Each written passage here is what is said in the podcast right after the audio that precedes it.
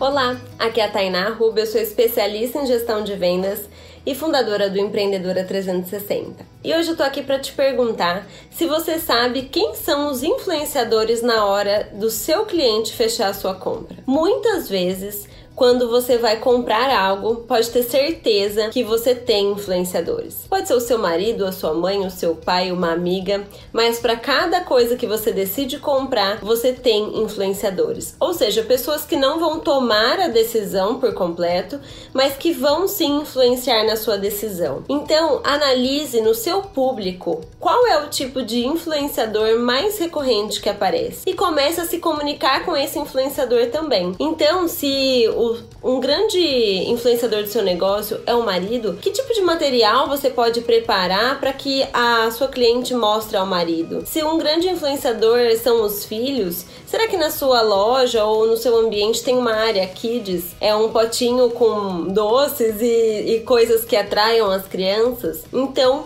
pare e analise quais são os seus influenciadores e o que você está fazendo para ganhá-los também. Deixa aqui embaixo a anotação que, que você achou dessa dica? Se você gostou, deixa o seu like e se inscreve no canal.